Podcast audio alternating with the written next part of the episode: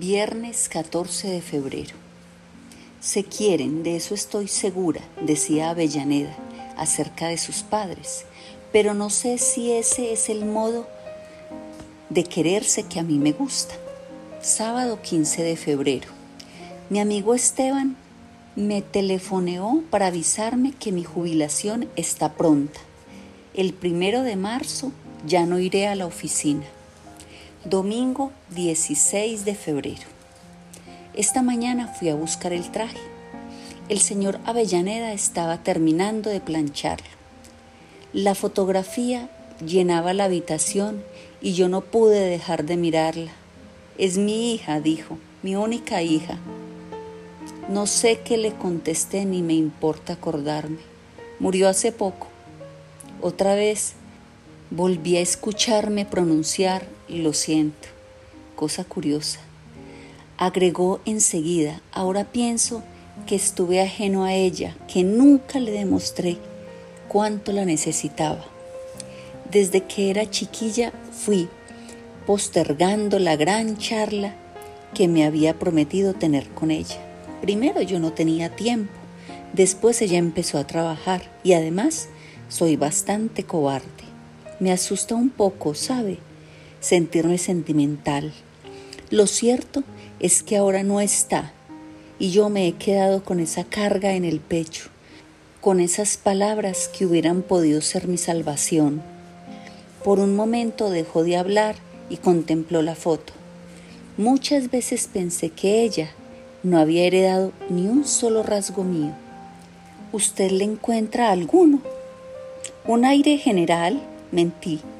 Puede ser pero en el alma si era como yo, mejor dicho, como fui yo, porque ahora me siento vencido y cuando uno se deja vencer, se va deformando, se va convirtiendo en una grosera parodia de sí mismo.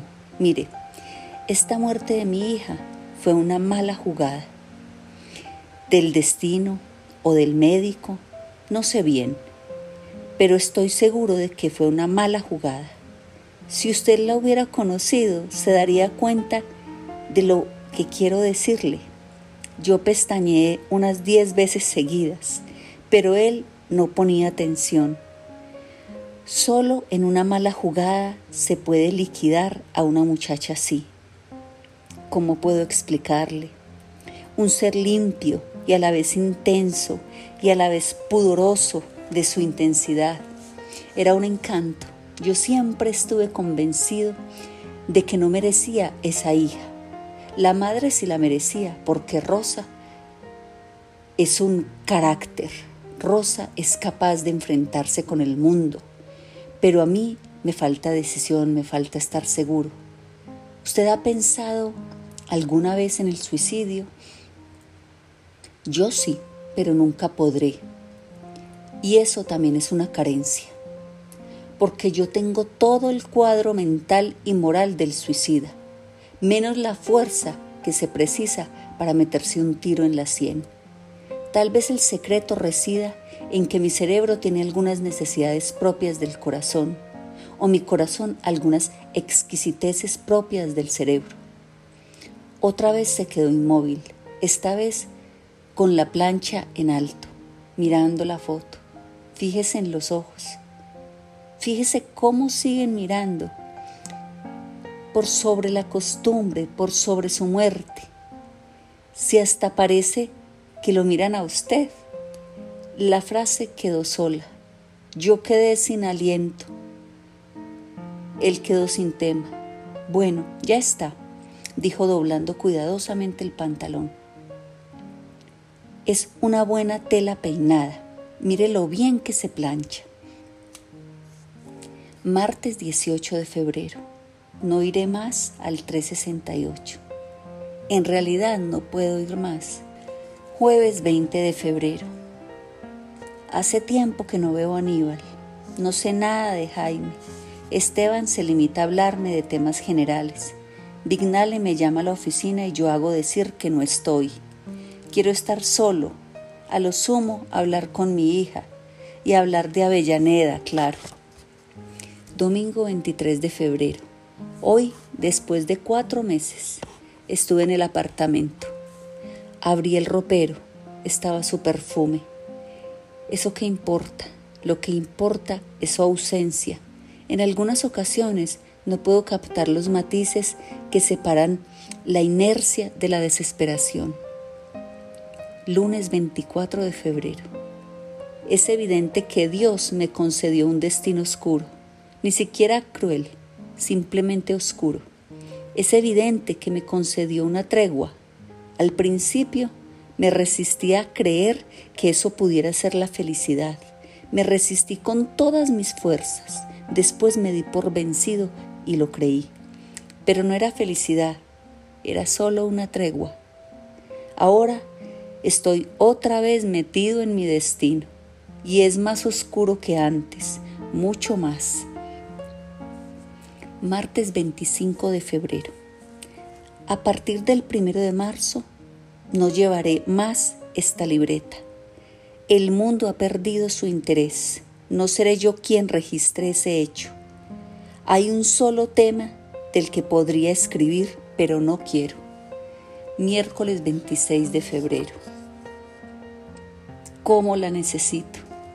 Dios había sido mi más importante carencia, pero a ella la necesito más que a Dios. Jueves 27 de febrero. En la oficina me quisieron dar una despedida y yo no acepté para no incurrir en grosería. Armé una excusa muy verosímil, a base de problemas familiares. La verdad es que no puedo imaginarme cómo el desabrido motivo de una cena alegre, ruidosa, con bombardeos de pan y vino derramado. Viernes 28 de febrero. Último día de trabajo. Nada de trabajo, claro. Me lo pasé dando apretones de manos, recibiendo abrazos. Creo que el gerente desbordaba de satisfacción y que Muñoz estaba realmente conmovido. Allí quedó mi mesa. Nunca pensé que me importara tampoco desprenderme de la rutina. Los cajones quedaron vacíos. En uno de ellos encontré un carné de Avellaneda. Ella lo había dejado para registrarnos el número de su ficha personal. Me lo puse en el bolsillo y aquí está. La foto debe tener unos cinco años, pero hace cuatro meses ella era más linda. Otra cosa ha quedado en claro, y es que la madre está en un error. Yo no me siento feliz de sentirme desgraciado me siento simplemente desgraciado. Se acabó la oficina. Desde mañana hasta el día de mi muerte, el tiempo estará a mis órdenes. Después de tanta espera, esto es el ocio. ¿Qué haré con él? Montevideo, enero a mayo de 1959. Fin.